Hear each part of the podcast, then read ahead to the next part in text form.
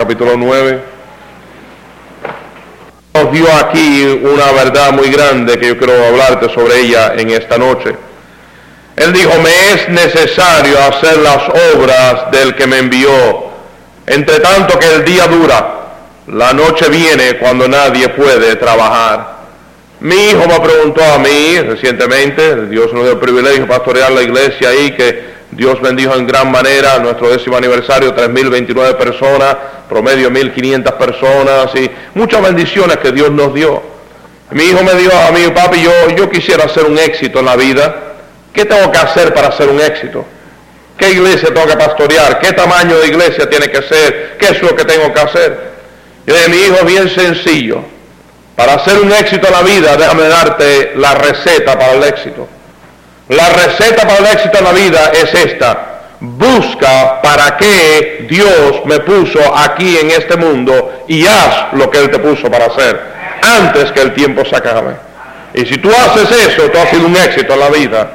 No importa dónde estés, no importa cuál sea tu trabajo, no importa qué sea tu llamamiento, cada uno de nosotros tenemos un propósito porque Dios nos tiene vivo. Tenemos un propósito porque Dios nos ha puesto en esta tierra. Dios te ha salvado del infierno. Dios te ha dado una vida eterna. Dios te está preparando una morada allá en el cielo. Pero Dios tiene algo para tú hacer mientras estás aquí en la tierra. Yo no estoy hablando de solo a pastores, yo estoy hablando de a cada persona oyendo mi voz esta noche. Todos tenemos un propósito porque estamos aquí en la tierra. Y el éxito es encontrar qué es lo que Dios quiere que yo haga y lo haga antes que el tiempo se acabe. A veces muchas personas tienen buenas intenciones y quieren hacer algo para Dios y quieren ganar un alma para Cristo y quieren coger y hacer ciertos programas para el Señor y, y lo tienen en mente hacer, pero tienen un problema, que nosotros los hispanos todos tenemos un doctorado en procrastinar.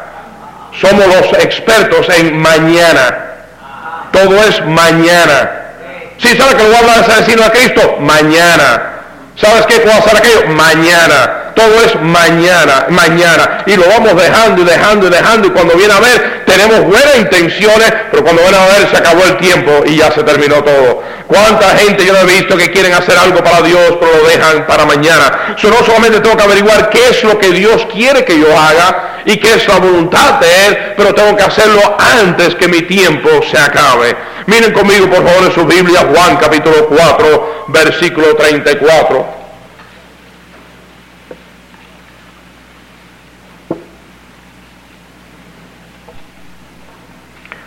Cristo dijo, Jesús le dijo, mi comida es que haga la voluntad del que me envió y que acabe su obra. ¿Cuál es mi comida? Dijo Cristo, que haga la voluntad del que me envió y acabe su obra. Cristo dijo, yo tengo un trabajo que hacer, yo estoy en este mundo porque Dios me dio a mí un trabajo que hacer y mi trabajo es hacer lo que me ha puesto aquí en este mundo que hacer. Miren conmigo el capítulo 17, por favor, ahí versículo 4 del libro de Juan.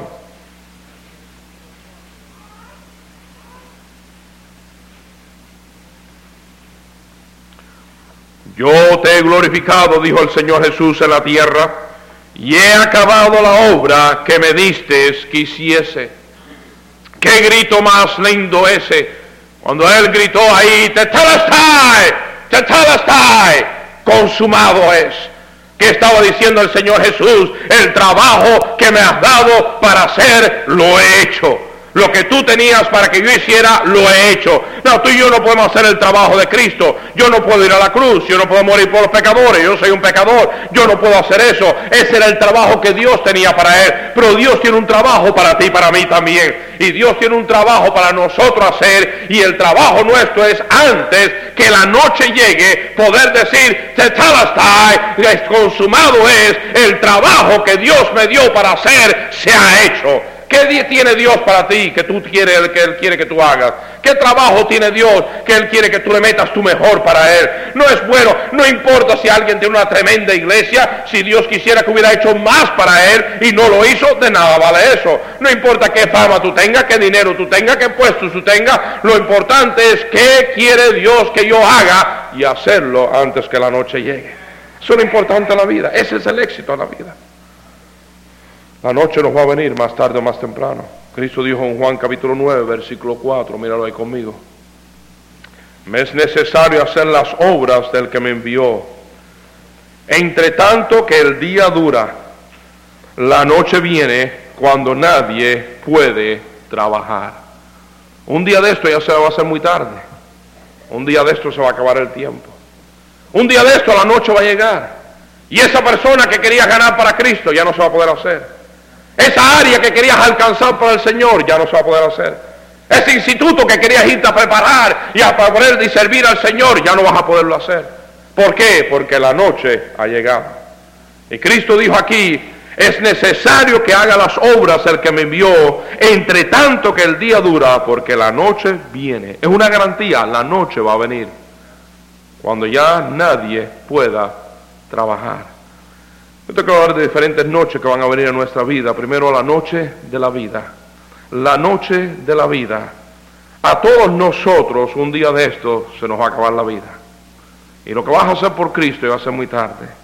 En entonces, en marzo 17 de 1960, mi mamá fue al hospital con un catarro. Solo 38 años de edad tenía ella cuando fue ahí al hospital y solo que tenía un catarro. Unos días después viene mi papá y me dice, Elmer, yo un muchachito de seis años, me dice, Elmer, va a ser un tiempecito antes que tú vuelvas a ver a mami otra vez. Y dice, ¿por qué, papi? Dice, porque mami se ha ido con Cristo. 38 años de edad, de pronto todo se terminó, todo se acabó. Lo que ella tenía que hacer para Cristo, y lo que Cristo quería que ella hiciera en el tiempo que estaba en esta tierra, ya que el día se terminó. Ya que el día, la noche vino. Aquella persona que le iba a hablar de Cristo, aquella cosa que iba a hacer para servir a su Señor, ya es muy tarde, ya la noche llegó. De la noche de la vida no tiene respeto de ninguna edad. Un niñito de nuestra iglesia, Martín Barrera, me llamaron a mí de la, iglesia y me dijeron, pastor, corra al hospital, que este niñito ha tenido un accidente. Yo corrí al hospital, al hospital de Santa Margarita, y seguido pegadito a la iglesia. Cuando fui al hospital, le di mi identificación, me dejaron pasar al salón de emergencia. Ahí en el salón de emergencia dije si podía ver a Martín Barrera, no me querían dejarlo ver, vi al médico y al fin el médico me dijo, pase, por favor, pase. Le dije quién yo era. Abrieron una cortina, entramos ahí al cuartico donde estaba ahí, cerrada la cortina ya, y entramos el doctor y yo, y cuando entramos ya tenían el cuerpo cubierto con una sábana. Ahí cogieron y bajó a la sábana y yo vi a Martín Barrera. Y el doctor, no pudieron salvar la vida.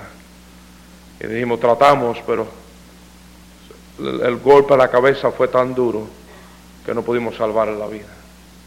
Dos o tres semanas antes, un maestro de escuela dominical había pasado por una casa invitando a un niñito a la iglesia. Y ese niñito vino a la iglesia y recibió a Cristo como su Salvador dos o tres semanas antes de ese accidente. ¿Qué si esa persona hubiera dicho, ¿sabes qué? Yo voy a ir a visitar por la semana que viene. Yo voy a hacer eso otro tiempo. Yo lo voy a hacer más adelante. No sabíamos que en tres semanas la noche iba a venir a ese niñito. No sabíamos que la muerte le iba a venir a ese niño llamado Martín Barrera. No sabemos si es una persona así. En la muerte no tiene respeto de la edad sea un Rey Peña de 19 años que en, cogió ahí y se fue y de, que le dieron un montón de puñaladas en el medio de la noche. Qué horrible. Yo no sé si ustedes pastores son como yo era antes. Yo antes cuando dormía en una, una tumba. Yo estaba ahí durmiendo esa noche rendido y llevo una, una, llamada en el medio de la noche. Y esa llamada viene y me, llama, me llaman a mí, yo hablo por teléfono. Y digo, ay, no me diga, ay, hermanita Peña, ay, lo siento mucho Ay, no, sí, vamos a estar orando por usted. Pum, y cuelgo el teléfono. Marta, mi esposa, me dice, papi, papi, ¿qué pasó? Ella dice que yo le dije, yo no me acuerdo. Ella dice que yo le dije la historia. Y ella coge y me despierta a mí. Y me despierta ahí, me sacude, me sacude, me sacude al fin y me despierta al fin. Y digo, ¿qué pasa? ¿Pero qué pasa, mi amor? ¿Qué está pasando? Eh, mi amor, que a Rey Peña lo acaban de matar 19 puñaladas. No me diga quién te dijo, tú me dijiste. Yo no sé nada sobre eso. Si tú hablaste con la hermana Peña, yo no he hablado con nadie. Tú acabas de hablar con la hermana Peña y todo lo que dijiste, que Dios te bendiga, vamos a estar orando por ti. Ay, bendito, yo cogí, llamé a la hermana Peña bien rápido, eh, ahí buscando dónde estaba. Después me enteré del hospital donde estaba, fui al hospital. Ella llorando y su corazón quebrantado. Su hijo de 19 años, la noche ya la había llegado. La noche de su vida la había llegado. ¿Me están oyendo, hermanos? No me están oyendo. Tú tienes caso igualito, tú tienes amistades igualito, tú tienes personas igualitas. ¿Por qué? Porque la noche de la vida va a venir cuando menos lo esperemos. Tú no sabes hasta cuándo tú y yo tengamos. Por eso es que tenemos que correr la carrera, correrla con paciencia, pero correrla con todo lo que tenemos. ¿Por qué? Yo tengo un trabajo que hacer para Cristo y yo no sé cuándo la noche venga. Yo no sé cuándo vaya a morir. Yo no sé cuándo esa persona vaya a morir. Y tengo que hacer lo que tengo que hacer por Cristo antes que la noche llegue. No sabemos cuándo va a venir esa noche. Mi primo Wichi, Luisito, se montó en un avión y en ese avión era copiloto de, un de una aerolínea. Y en ese avión se montaron en ese avión. El, el copiloto ese día estaba enfermo y él tenía el día libre. Lo llamaron a él para que viniera y tomase su lugar. Él tomó su lugar y poco sabíamos que cuando despegara ese avión, la cola del avión se iba a caer y el avión se iba a estrellar. Veintipico años de edad, Luis Fernández murió en ese accidente de avión. Unas semanas antes yo había cogido y él había, venido a vernos y yo puse mi brazo alrededor de él y yo le dije, Luisito, tengo que estar seguro de algo. Luisito, dime, cuando tú mueras, ¿a dónde vas a ir? Y él me dijo, primo, yo sé cuando muera que voy a ir al cielo porque yo he recibido al Señor Jesús como mi Salvador. Yo no sabía que unas semanas después él iba a tener un accidente y perder la vida y después familiares me estaban diciendo, él me, por favor, Luisito, tú sabes si era salvo o no era salvo, tú sabes dónde fue cuando murió o dónde estará Wichi hoy en día. Y yo le pude decir con certeza, Él está en la presencia del Señor, ausente del cuerpo, presente con el Señor. ¿Por qué? Porque podía haberle hablado antes y asegurarme de eso. Yo poco sabía que la noche de Él iba a llegar en una semana. Yo un mensaje que tengo menciono esta historia. Y es la historia de un barbero, peluquero, como quieras llamarle. Que un, un hermano de la iglesia, Jesse Ochoa, me vino a mí que le hablara de Cristo. Yo fui a la peluquería y me, me corté el cabello con él. Él y yo estábamos solos en la peluquería. Yo me puse ahí a hablarle a él. Hablamos de los osos de Chicago, hablamos de los cachorros de Chicago, hablamos de esto, hablamos de lo otro, hablamos de todo lo que había bajo el sol. Pero no le hablé de Cristo. Le iba a hablar de Cristo, pero dije, déjame hacer una buena amistad con él y la próxima vez que vengo le hablo de Cristo. Y me puse ahí a hablar con él, solos en la barbería, peluquería, como quieres llamarle, él y yo solito. Otros asientos allí no había nadie, no había barbero, no había clientes, él y yo solo. Terminamos de hablar, le dejé un tratadito ahí, le dije, lo invité a la iglesia, pero no le hablé de Cristo con el Nuevo Testamento conmigo y todo, estudiando para ser pastor. Me fui diciendo qué buena amistad he hecho con él, la próxima vez le hablo de Cristo. Me fui y ahí unos días después me ve Jesse Ochoa y me dice, Hermes, por favor, dime, dime que ese barbero fue salvo, dime que tú le hablaste de Cristo, dime que recibió a Cristo como su Salvador. Le dije, Jesse, no pude hablarle de Cristo esta vez, hicimos buena amistad y yo creo que ya él está abierto y la próxima vez le voy a hablar de Cristo. Me dijo, Elmer, ya es muy tarde. Él acaba de morir de un ataque al corazón. Pero tan joven. Dice, acaba de morir un ataque al corazón. La noche llegó y yo no hice lo que Dios tenía para mí hacer. Me estoy explicando en esta noche, hermanos, ¿cuánto tenemos nosotros que hacer antes que la noche llegue? Porque la noche llega cuando ya no podemos trabajar. Oh, dice la Biblia, no te jactes del día de mañana porque no sabes qué dará de sí el día. No sabéis qué será del mañana, nos habla la Biblia. Y la noche de nuestra vida o la noche de la vida de otro está al llegar cuando menos lo esperemos, va a llegar la noche de esa persona. Aquella persona que tienes que hablarle de Cristo, háblale hoy antes que la noche llegue. Antes que tu noche llegue, antes que su noche llegue. Lo que tengas que hacer por Cristo, hazlo antes que la noche de la vida llegue. Hay otra noche que te quiero hablar. Y esta es la noche de la venida de Cristo. Gloria al Señor, Cristo está al venir. Y Cristo está al venir. La Biblia así nos dice Mateo 24, 44. Por tanto, también vosotros estar preparados, porque el Hijo del Hombre vendrá a la hora que no pensáis. Cuando menos lo piense es cuando Cristo va a venir.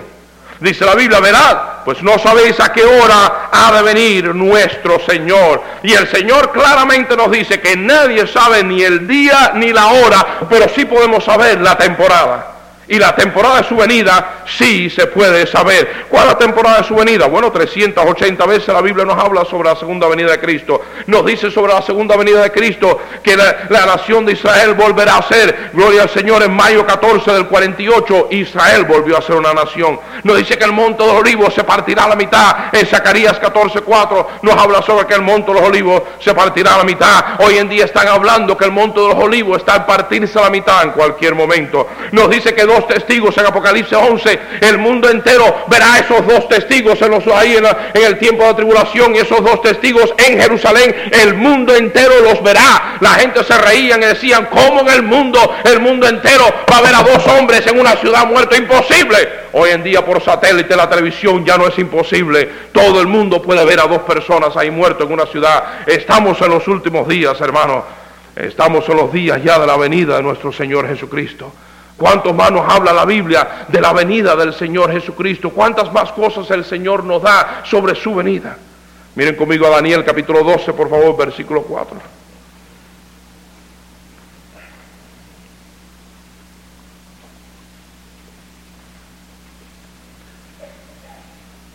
Nos habla de hambre. Qué horrible escasez de comida y hambre ha habido en África y otros lugares. Nos habla de terremotos. ¿Cuántos terremotos no hay por todas partes del mundo? Dice, y hoy unas estadísticas que ha habido más terremotos en este siglo pasado que en toda la historia anteriormente. Pero miren Daniel 12:4, para mí una de las señales más grandes de la segunda venida de Cristo en los últimos días. Porque algunos pueden argumentar que han habido terremotos, que ha habido hambre, que ha habido guerras. ¿Y cómo sabemos que eso de veras es? Pero aquí hay una señal que no pueden argumentar con ella. Dice aquí Daniel 12:4, miles de años atrás, pero tú Daniel, cierra las palabras y sella el libro hasta el tiempo del fin. Muchos correrán de aquí para allá y la ciencia se aumentará. Dos cosas le dijo sobre el tiempo del fin. Muchos correrán de aquí para allá y la ciencia se aumentará. Hermanos, hoy en día estamos viviendo en eso literalmente. Los aviones, mira para eso como estamos viajando en aviones. ¿Cuántos vinieron a esta conferencia en avión? A ver, ¿cuántos vinieron en avión? Mira para eso, ¿qué, distancias vinimos hoy en día? Hermano, eh, hermano Cortés aquí desde Los Ángeles, fue a Los Ángeles volando toda la nación. Volando uno de aquí para allá como si nada, es increíble. Los aeropuertos ahí llenos que no dan más, el tráfico en, en, el aire que no da más, la gente viajando de un lugar a otro. ¿Qué es eso? Eso es profecía de los últimos días. Eso es ya que los últimos días, estamos viviendo en los últimos días. Mira los carros, tú miras al mundo. no te creas estos evolucionistas que el hombre vino de un chango, lo que dicen eso, lucen como chango, apestan como chango y, son inteligentes. No, no a decir que son inteligentes como un chango, pero no quiero ofender a los changos o a los monos de esa manera. Cualquiera que cree la evolución es un necio que el mundo vino de una explosión, el mundo no vino de una explosión, el mundo vino de una creación, de un creador. Y el hombre no era un burro y el hombre no era un tonto. Tú mira los años atrás, mira el arca que hizo Noé, que aguantó un huracán, que aguantó esas tormentas en aquellos tiempos, miles de años atrás. Eso no era un hombre burro de aquel tiempo. Y el hombre ha tenido conocimiento y el hombre ha tenido ciencia por miles de años, pero la ciencia en el hombre apenas cambió.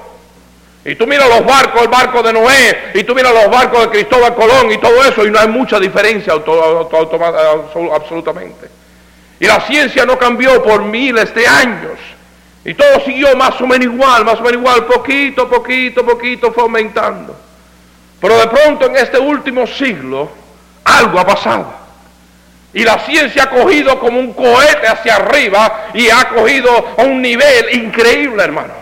Ya hemos llegado en este, siglo pasado a la luna, al espacio, haciendo ahí una, una, estación espacial en el cielo, haciendo todas estas cosas que son prueba de la ciencia de los últimos días, los trenes, los teléfonos, los teléfonos en alambre, los teléfonos celulares, las computadoras, los detectores, eh, el internet las cirugías de corazón que hoy en día se hacen como nada, todo eso ha sido en el último siglo y en sí en los últimos 50 años.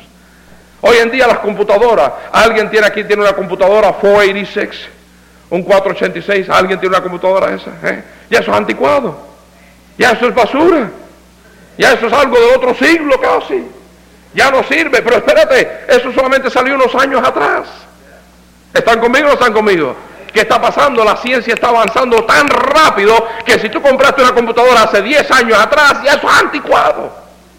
La ciencia médica está cambiando continuamente.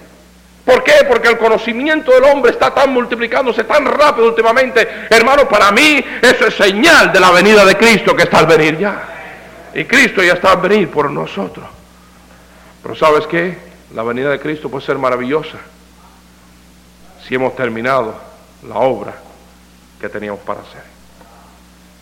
Pero ¿qué tal si Cristo viene y me paro delante de Él? Oh, mi Señor, qué bueno de verte. Y acuérdate, yo creo en el rapto antes de la tribulación.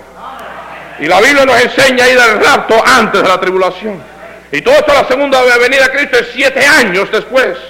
Y aquí tenemos el rapto y durante el rapto, esos siete años en el cielo, vamos a tener la boda del Cordero. Vamos a tener ahí, ahí el tribunal de Cristo, donde cada cristiano va a pararse antes de Cristo y que Dios te diga, mi hijo, mi hija, tenía este trabajo que hacer para ti. ¿Por qué no lo hiciste? Señor, lo iba a hacer mañana. Lo iba a hacer más adelante. Hay señores que tenían otras cosas que hacer más importantes. Es que no me alcanzaba el tiempo. Y el Señor te va a decir, te di la vida por un propósito. Y el propósito es que acabara la obra que te di por hacer. Pero la noche ya ha llegado. Ay, Señor, le iba a hablar a esa persona de Cristo. Ya la noche ha llegado. Qué lindo va a ser la venida de Cristo. Qué lindo va a ser verle cara a cara. Pero qué triste aquellos que le íbamos a hablar de Cristo que ya es muy tarde. Aquellos familiares, aquellas amistades, aquella área que queríamos alcanzar para el Señor. Yo te voy a ser sincero. Yo estoy ansioso por la venida de Cristo.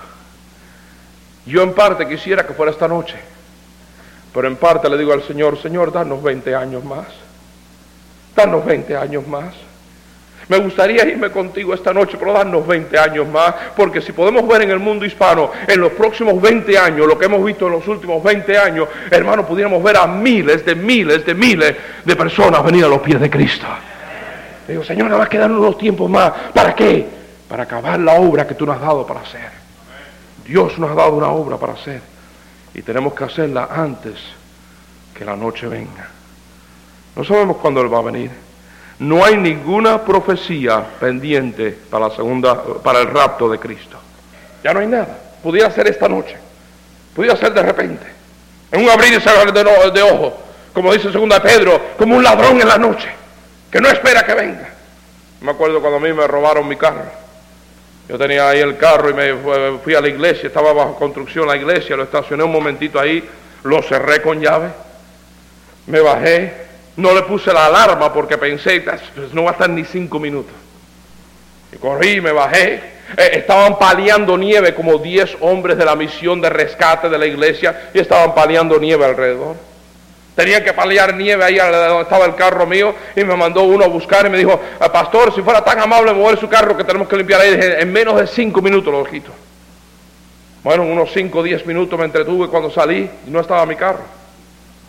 Y dije, hermanos, ¿y, ¿y el carro? ¿Qué hicieron con él? Dice, ah, pastor, ¿usted no mandó a alguien que lo quitara? No, aquí tengo las llaves. Mira las llaves. Dice, pues, pues alguien se lo quitó. Yo, pero hermano, aquí tengo las llaves. Dice, pues alguien vino y ahí se puso la puerta y abrió. Nosotros creíamos que usted lo había enviado. Y ahí delante de ellos, este, este sinvergüenza cogió, esta persona eh, cogió y abrió el carro, se sentó, lo prendió, salió en él. El otro día lo encontramos, esqueleto puro. Le quitaron motor, le quitaron asiento, le quitaron puerta, le quitaron la tapa adelante, la tapa de atrás, las defensas, le quitaron, le quitaron todo. Puro esqueleto ahí el carro. Y era un carrito nuevo. ¿Y sabe cómo vino? Cuando menos lo esperaba. Yo no lo esperaba. De repente vino, yo no, yo no esperaba ese momento. Tenía cosas adentro de valor para mí. Y de pronto vino como ladrón en la noche, dice la Biblia. Así será el rapto. Cuando menos lo esperemos, ahí va a ser. yo cuando tenía la ruta de autobuses muchos años atrás, como en el 74, tenía una ruta de autobús en Chicago. Y mi chofer, que está en Pasco, Washington hoy en día, es Jorge Erquiaga, era Jorge Erquiaga. Su hermano Mike estaba casado y estaba en la escuela. Bueno, Mike Erquiaga estaba ahí estudiando, pero en la universidad tú puedes ir a la hora que tú quisieras. Tú podías coger una clase a las 8 de la mañana, una a las 9, una a las 10 y empezar a la hora que tú quisieras empezar.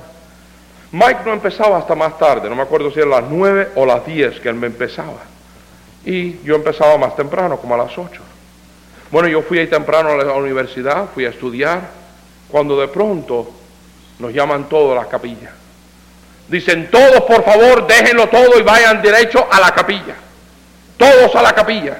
Éramos cientos de nosotros, en aquel tiempo como 900. Fuimos todos a la capilla y nos reunimos todos los estudiantes ahí en la capilla. Cuando estaba en la capilla nos están dando la noticia que nuestro director de música, el hermano James Salih, había muerto en un accidente de carro.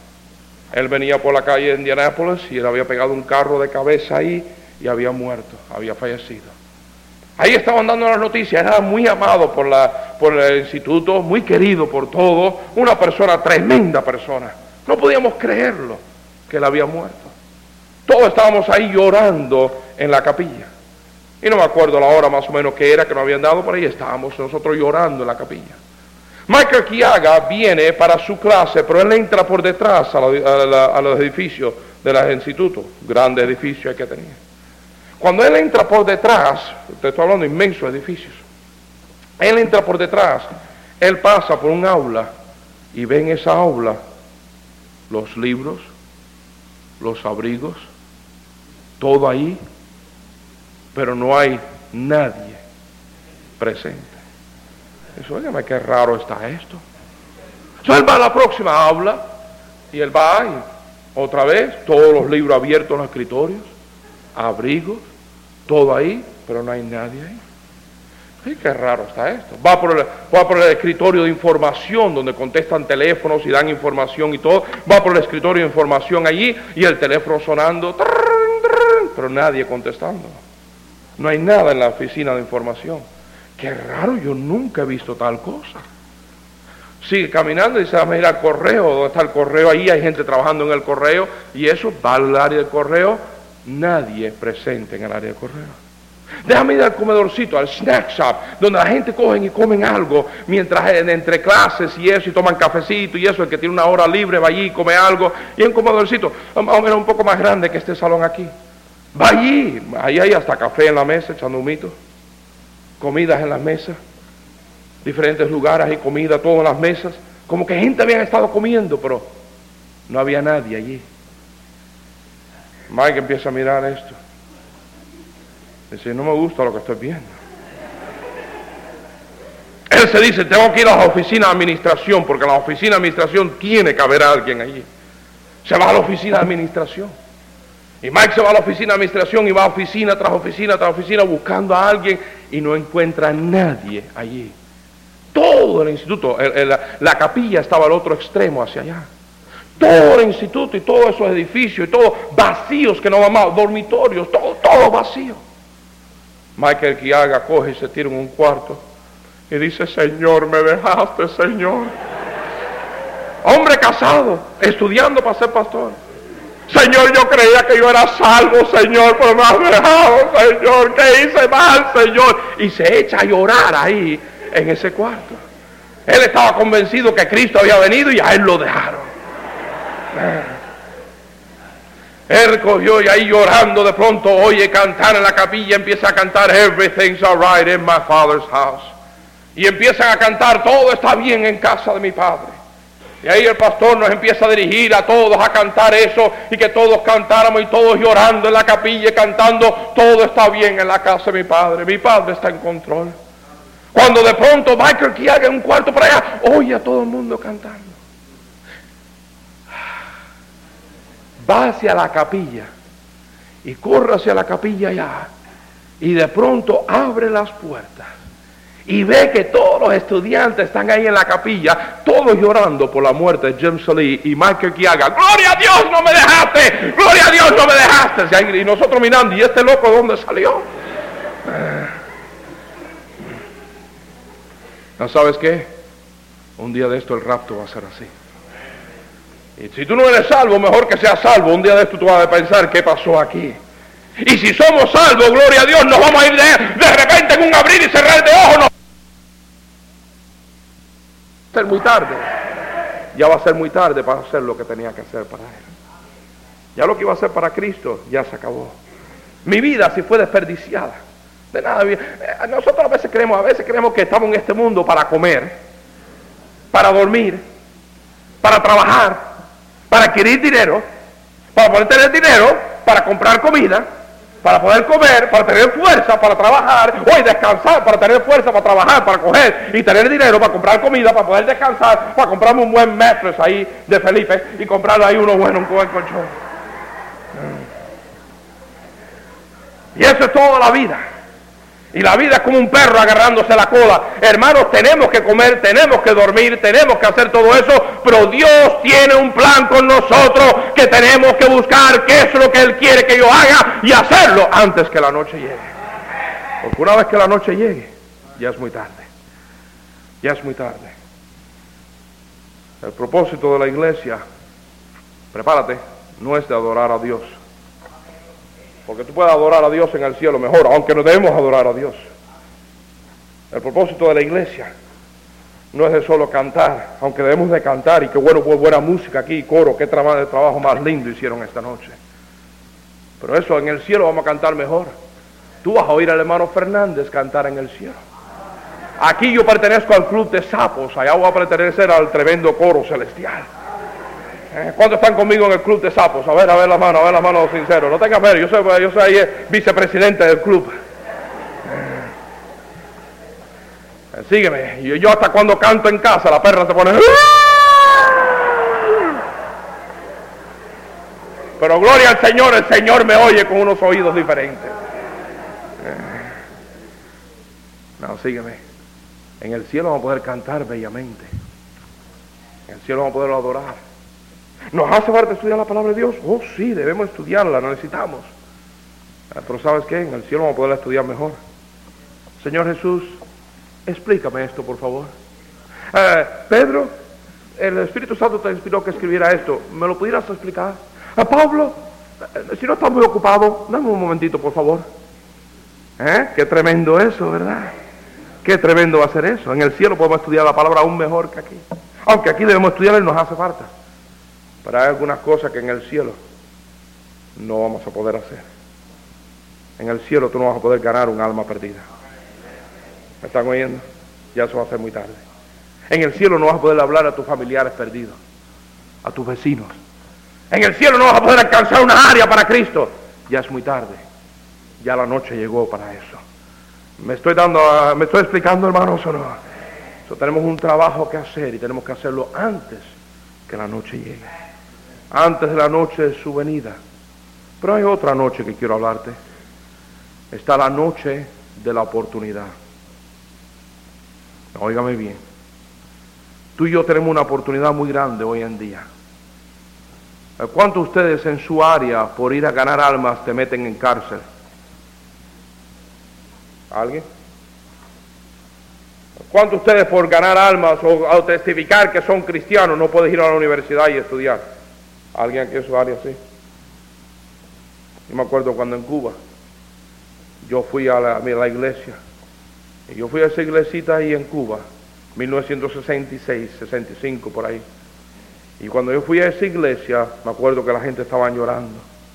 ¿Qué pasó? Yo un niñito, muchachito, 11 años, 10, 11 años.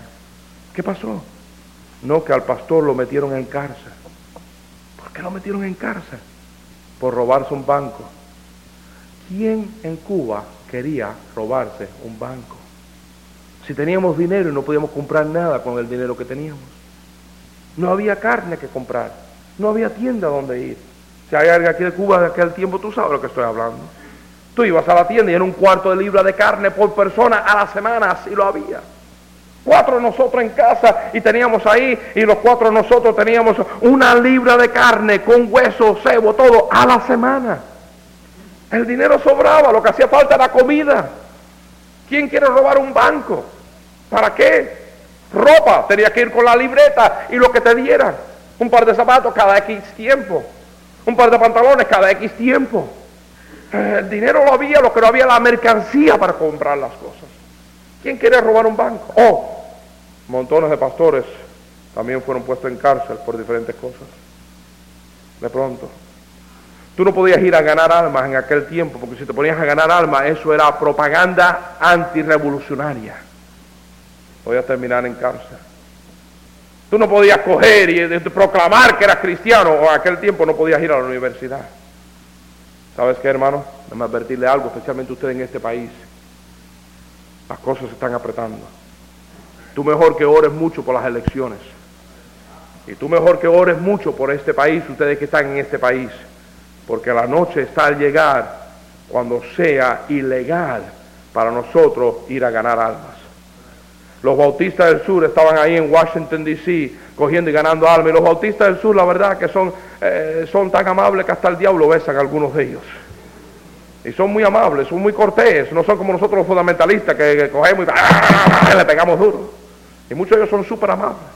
Y los bautistas del sur, por el presidente Clinton y por ellos, estaban hablando que estaban ahí, estaban ahí los musulmanes, estaban otros, y por repartirle literatura estaban diciendo que eso estaba incorrecto porque estaban tratando de convencer a otros a su religión. Y que no trataban de convencer a otros a su religión. Y le llamaron el hate crime.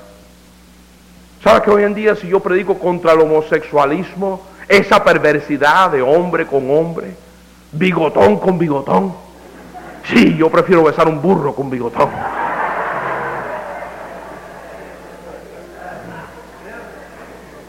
No, sígueme. ¿Sabes que por predicar contra el homosexualismo está el punto ya que nosotros vayamos a cárcel? Por el hate crime, el crimen del odio. Yo no odio al homosexual, pero sí odio el homosexualismo. Y el homosexualismo y el lesbianismo es perversidad. Y una sociedad que lo aguante es una sociedad que se ha vuelto perversa, una mente reprobada. Pero vivimos en esos días. Y un día de esto la oportunidad se nos va a cerrar y las puertas se nos van a cerrar. Y vamos a ir ahí a hablar a la gente de Cristo y nos van a decir, hey, no, no, no, usted deja a la gente tranquilo.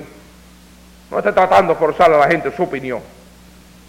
Empieza a hablar contra el homosexualismo, hey, el crimen del odio, qué horrible ustedes así. ¿Qué tiene que ver que él coja? Esa es su preferencia. El mundo está haciendo algo, hermanos. El mundo quiere primero, tolera. Segundo, acepta. Y tercero, practica. Y ya pasamos la tolerancia, ahora está acéptalo. El homosexualismo está en televisión acabando, que no da más. Y ahí está. Y nosotros que predicamos contra ese perverso pecado, estamos en el crimen del odio, a la cárcel. Y un día de esto pudiera ser que viniera ustedes a esta iglesia y se encontraran, y el hermano Acevedo está en cárcel. ¿Por qué? Porque predicó tal y tal cosa. Y lo metieron en cárcel. Hermano Fernández, en cárcel. Pero, ah, hermano, eso nunca pasaría. Eso pensábamos nosotros en Cuba. Y pasó. Tú y yo tenemos una puerta abierta delante de nosotros hoy en día. Y ustedes diferentes países también, aquí diferentes países representados, tienen una puerta abierta delante de ti. Antes que esa puerta se cierre, antes que esa oportunidad se cierre, antes que esa noche llegue, mi amigo y mi amiga, vamos a meterle mano y hacer algo por el Señor. Antes que la muerte venga, antes que Cristo venga, antes que la puerta de oportunidad se me cierre, vamos a hacer algo para el Señor. Vamos a trabajar para el Señor, vamos a servirle con toda nuestra vida. No te jactes del día de mañana, porque no sabe qué dará de sí el día. Oh, que Dios nos diera personas que esta semana dijeran, Señor, enséñame qué tú quieres que yo haga. Y déjame hacerlo antes que la noche venga. Para poder decir como Pablo, he peleado la buena batalla. He guardado la fe. He acabado mi carrera, la carrera que Dios me dio para mí. Como Cristo puedo decir, de tal está. Consumado es. He hecho lo que Dios quería que yo hiciera con mi vida. ¿Esa es tu vida? ¿Esa es tu vida? ¿O hay cositas que estamos dejando para luego? Hay cosas que estamos dejando para luego. Oh, que el Señor esta semana nos avivara. ¿Qué tú quieres que yo haga, Señor? Y déjame hacerlo antes que la noche llegue. Porque llega el día y la noche cuando nadie puede trabajar. Ya, un día de esto Hermano Fernando va a estar en un ataúd. Ya va a ser muy tarde. Cristo va a venir. Ya va a ser muy tarde. Las oportunidades se van a cerrar. ya va a ser muy tarde. Por eso que tengo que aprovechar mientras el día dura, hacer el trabajo para mi Dios, porque la noche viene cuando nadie puede trabajar. Oremos, por favor.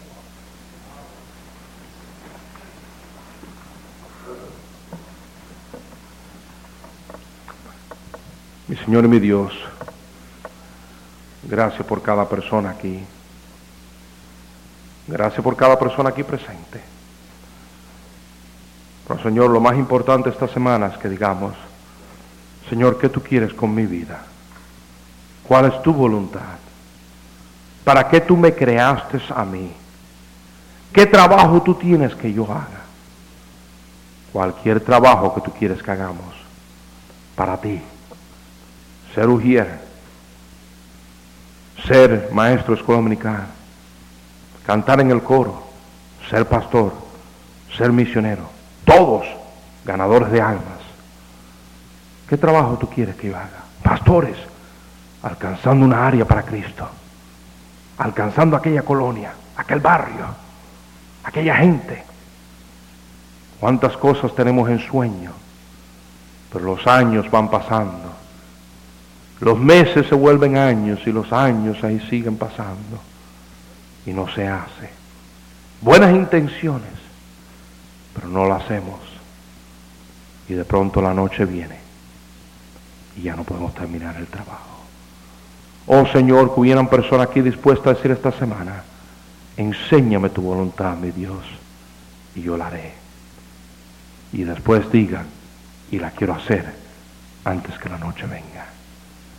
La cabeza baja, los ojos cerrados.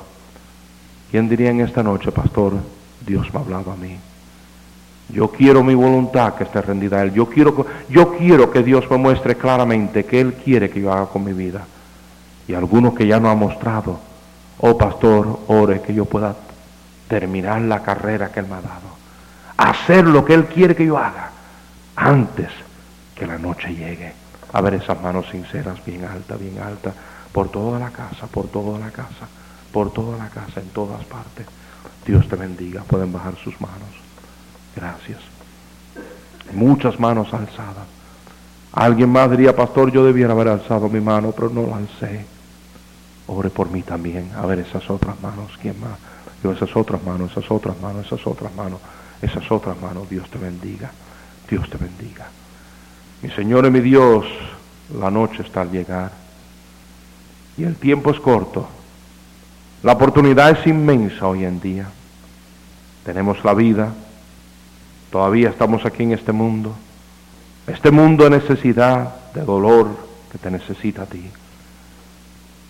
Y Señor, tenemos una puerta abierta delante de nosotros. Ayúdanos a aprovechar de esto. Ayúdanos a hacer lo que tú quieres que hagamos antes que la noche llegue. Cuando no podamos trabajar. Bendice aquí a todo esto que alzaron sus manos. Te pido que en este altar arreglen asunto contigo rindan su voluntad a ti y digan, oh mi Señor, demuéstrame que tú quieres que yo haga. Y aquello que ya no has demostrado, ayúdame a hacerlo hoy, no mañana. Porque tú eres el Dios de hoy, no el Dios de ayer, no el Dios de mañana, hoy, del presente. Oh Señor, bendice ahora. La cabeza baja y los ojos cerrados. Vamos a hacerte otra pregunta. ¿Estás tú aquí en esta noche? Y si a lo mejor hubieras llegado a este cuarto y te lo encuentras todo vacío, hubieras pensado, ¿qué pasó? ¿Me dejaron a mí?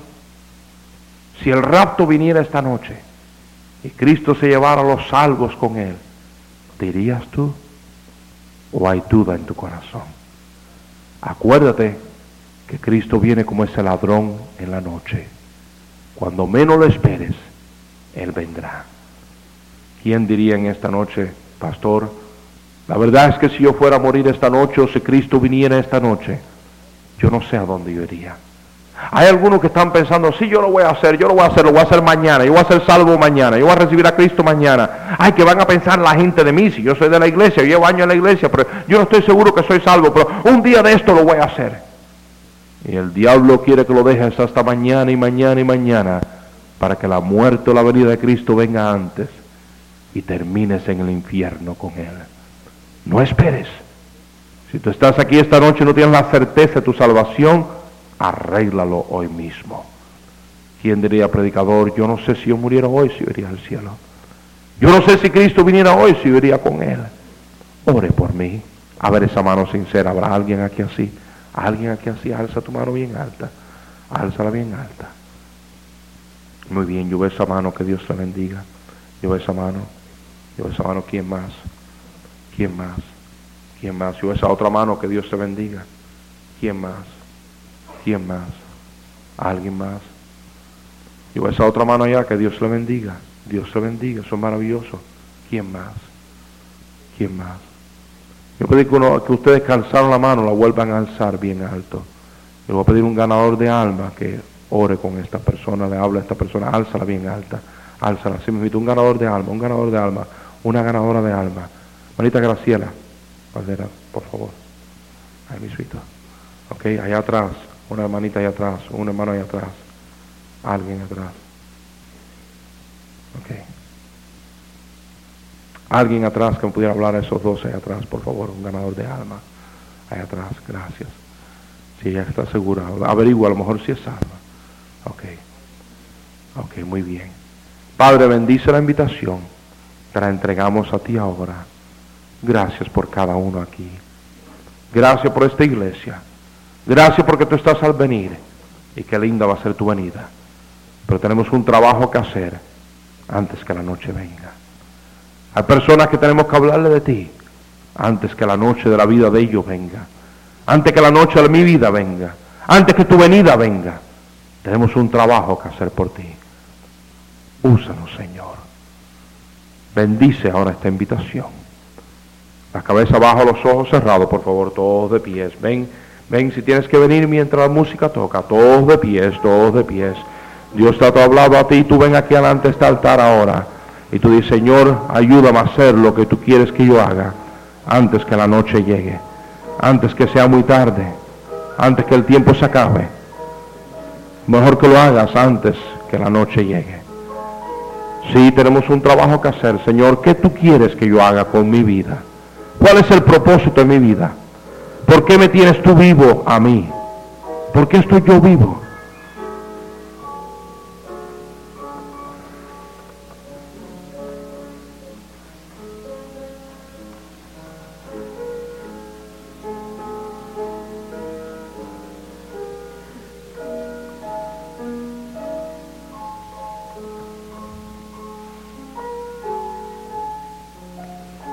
Busca tu lugarcito donde tú puedas ir orar y decirle al Señor, Señor, aquí estoy yo. ¿Cuál es el propósito de mi vida? ¿Qué tú quieres que yo lleve a cabo? Yo no quiero llegar al cielo y que el Señor me diga a mí, Elmer, yo quería haber hecho esto contigo. Este es el plan que tenía con tu vida, pero tú nunca me dejaste. Tú nunca me dejaste. Lo ibas a hacer, pero mañana. Yo no quiero otro barbero. Que sí le voy a hablar la próxima vez. Hay algunos de ustedes que tienen familiares, vecinos, amistades. Les voy a hablar de Cristo un día de esto. Les voy a presentar el plan de salvación un día de esto. Y la noche va a llegar cuando ya no puedas trabajar. Pastores, nosotros tenemos planes y metas y ambiciones que las seguimos dejando para luego y no las empezamos y no las hacemos. Y un día de esto la noche va a llegar y ya va a ser muy tarde para hacerlo. Decídete, Señor, ¿qué quieres que yo haga? Y déjame hacerlo antes que la noche llegue. Cuando ya no podamos trabajar.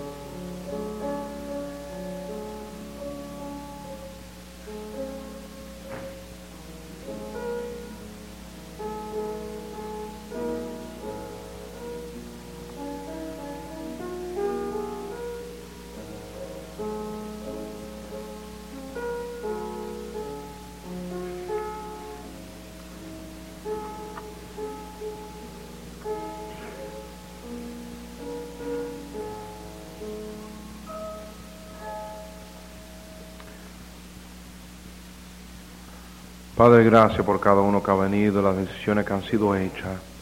Y aquí solo empezando en esta noche, queremos empezar pensando, Señor, enséñame esta semana cuáles son las cosas que tú quieres que yo haga. ¿Cuál es tu voluntad para mí? ¿Cuál es la obra que tú tienes para mí? Oh, mi obra no es la de mi vecino. Él tiene la suya y yo tengo la mía. Cada uno tenemos la nuestra.